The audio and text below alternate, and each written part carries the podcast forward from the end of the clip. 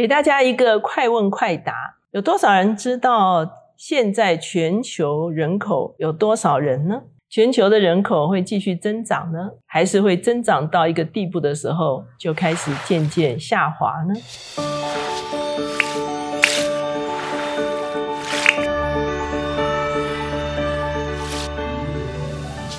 大家好，我是乔北伦老师，每周一次在乔氏书房和大家见面。今天我们的单元是快闪新书。今天所要给大家介绍的这本书叫做《无人地球》，它的作者有两位，其中一位是达瑞尔·布瑞克，他是卡尔顿大学的政治学博士，他也担任社会科学和人文学院的博士研究员，主要的专长是企业声望、社会调查和政治。选举预测。另外一个作者叫做约翰·伊比森，他是加拿大《环球邮报》的自由作家。他主要的报道涉及北美的政治和全球人口统计趋势。他也曾经获得很多的奖项。他们在这本书中间呢，是放眼全球来研究全球人口的增长趋势。首先呢，我们要揭晓刚才的问题，就是目前全球总人口是七十八亿。那在二零一一年的时候，全球突破了七十亿。当时候联合国就预测，到了二十二世纪的时候，人全球人口应该增长到一百一十亿。可是呢，最近的人口学者开始有了不同的看法。他们认为，二零四零到二零六零年中间，人口可能上升到九十亿之后就开始下降。全球目前已经有二十几个国家开始出现人口衰退，包括日本、韩国。西班牙、意大利，二零五零年预测将会有三十几个国家开始出现人口衰退，包括中国、巴西、印尼、印度。其实这都是人口。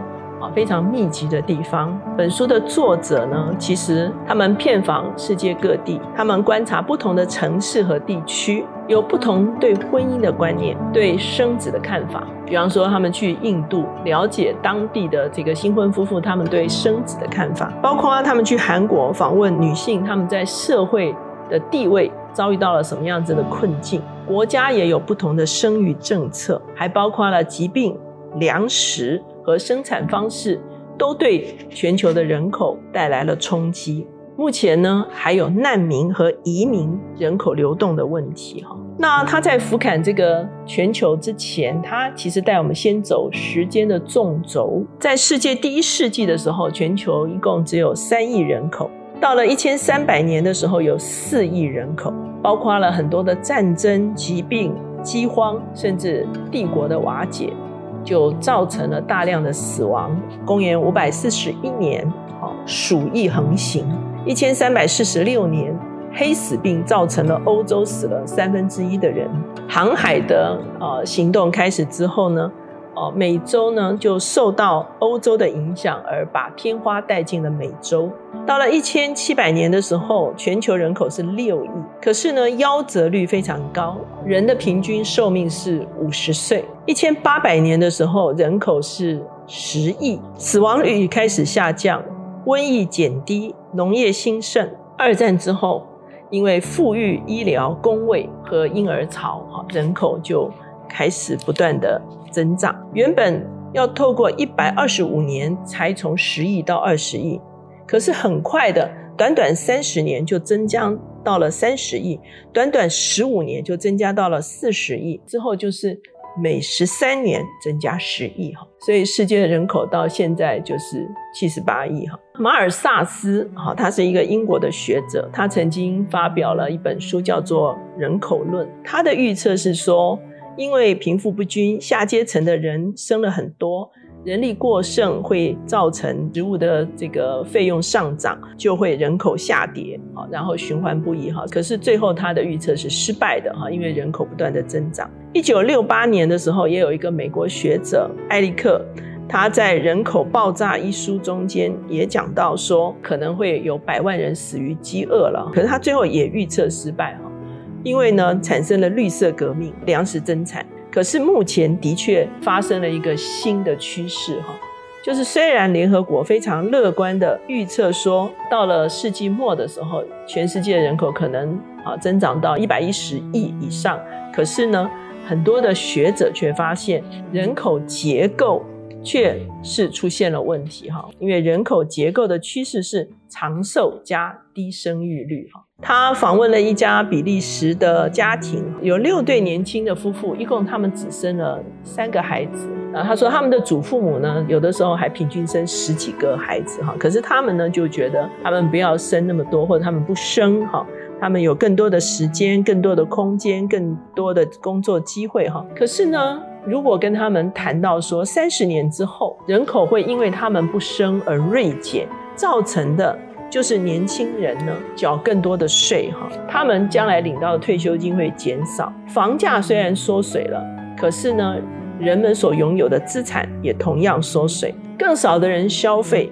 造成了更低的经济成长，生育减低，到最后可能会造成一个社会渐渐萧条了哈。这六对夫妻坐在这个餐桌旁边，就陷入了沉默哈。英国从一千八百年的时候，每一对夫妇生六个哈，到了一九四零年的时候，只生二点一个。法国更早，从一七零零年就开始人口下滑。那他们也有一些鼓励生产的政策，可是呢，政策却没有奏效。那这一代为什么这么害怕生育呢？都市化的情况造成了这个夫妻可能都工作哈，女性受了高等的教育，她觉得她可以选择生。多生少或者是不生，大学学贷哈也拖延了很多人晚婚，甚至这个前面讲到访问韩国女性哈，他们认为他们结婚生子会使得他们在职场遭遇可能没有办法回来就业的这个困境哈。呃，非洲呢看起来是人口目前还在成长，可是呢因为经济快速成长，乡村地方可能还生育率很高，可是都市的生育率也开始渐渐的降低。南美洲也是一样，哈很多的女性原本。也是生很多孩子，可是现在呢，宁愿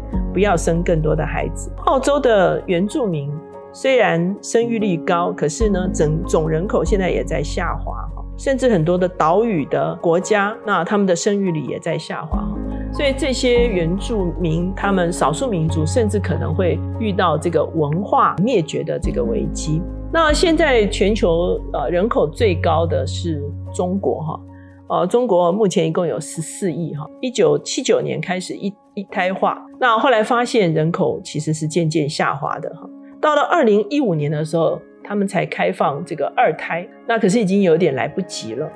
因为人口下滑的太剧烈了，到了二零二一年的时候，已经开放三胎。可是呢，特别是所谓人口红利哈，人口红利的意思就是说，年轻的有劳动力的生产力的啊，这个人口不足啊。那印度是全球第二人口多的国家，十三亿，可是目前连印度的出生率也在下滑。那我们现在回来看台湾哈，台湾这个资料是我自己另外上网去查的哈，我们一共是两千三百万人口。那我们是从二零零三年开始生育率渐渐下滑，到了二零二零年的时候呢，我们已经变成是负成长。我们预测的是二零五零年可能人口就变成是只有两千万人。我们二零二四年的时候，六十五岁以上的会占总人口的百分之二十。今年的这个四月份，我们有一个周刊特别有一个主题哈，叫做这样做。我愿意生。他特别报道各个不同的县市有不同的各地的政府的政策哈，比方说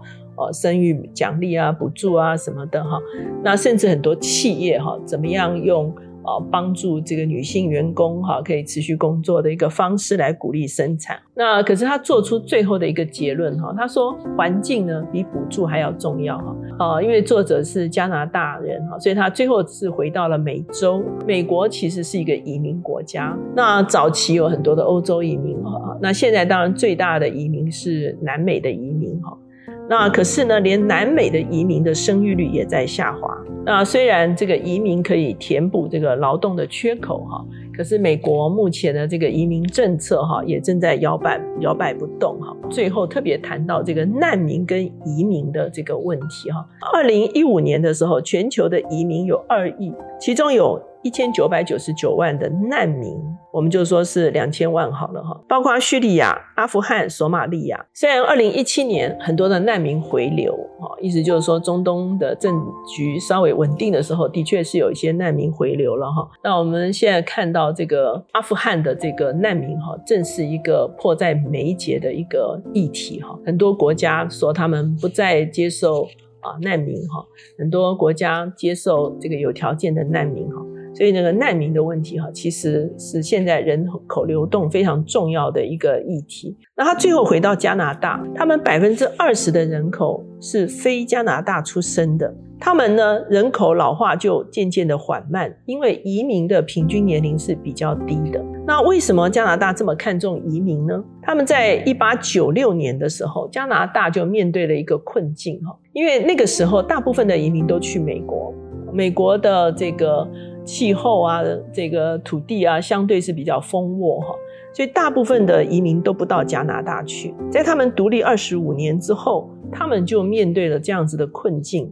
很多人甚至想离开寒冷贫穷的加拿大，就是说已经来的移民都想搬走了哈。所以他们当时候的总理克里夫德·希夫顿。他就出了一个政策，哈，这个政策就是招募东欧的移民。那为什么呢？因为东欧当时有非常多的贫穷的农夫，而且他们比较能够克服困难的环境，所以大量的东欧的移民呢，就移到加拿大的这个大草原，等于是充实他们的国力了，哈。他们在一九三九年有过一次错误的决策，就是他们当时候拒绝了圣路易号一千个犹太人，哈，入境，哈。这个是国际知名的一个在二战的时候犹太人被拒绝的一个故事了哈。到了一九七九年的时候，他们的国会本来要拒绝越南的难民，我们知道那个时候刚好是越战哈，所以很多的越南难民的时候，他们的移民部长就用当年圣路易斯号他们拒绝了犹太人的这个例子呢，说服了阁员，最后呢，加拿大接受了六万越南移民哈。也就是说，他们就继续他们的这个移民政策，所有的族群可以共享他们的城市和他们的国家。他称这个叫做后国家主义哈。他认为移民政策呢，使得加拿大呢维持了人口没有下滑，寿命没有下滑，而且呢这个劳动人力呢是足够的。所以他用这样子的一个例子哈来讲到，怎么样来面对全球人口下滑的这个。问题哈，那他也认为未来我们有很多的挑战，包括这个都市化，还有土地的问题、气候变迁的问题哈。可是他认为人口衰退不一定要等于社会衰退。那当然我们会发现，有些人口衰退的时候就造成了啊社会衰退，像日本哈很多的村落哈就是只剩下老人家，后来这个村子就就等于是名存实亡哈。那我们还是可以有所选择，我们可以爱惜长者。鼓励年轻人，维护平等，欢迎新来者，努力保有适宜居住的环境。那这本书呢，其实帮助我们走两个路线，一个是时间的纵轴哈，就是让我们看见人口的啊简史哈，就是人口是怎么发展的；另外一个是横面的环绕地球一周哈。让我们可以看见目前全球人口发展的一个情况，以及我们所要面对的一些挑战，以及我们可以有的一些阴影的一个想法哈。那当然，因为台湾其实人口密度是非常高哈，我们是不是一定走移民政策是不一定了哈。可是呢，我们可以有一些不同的想法来面对整个世界人口结构。渐渐改变的一个事实，所以呢，今天把这一本《无人地球》推荐给大家。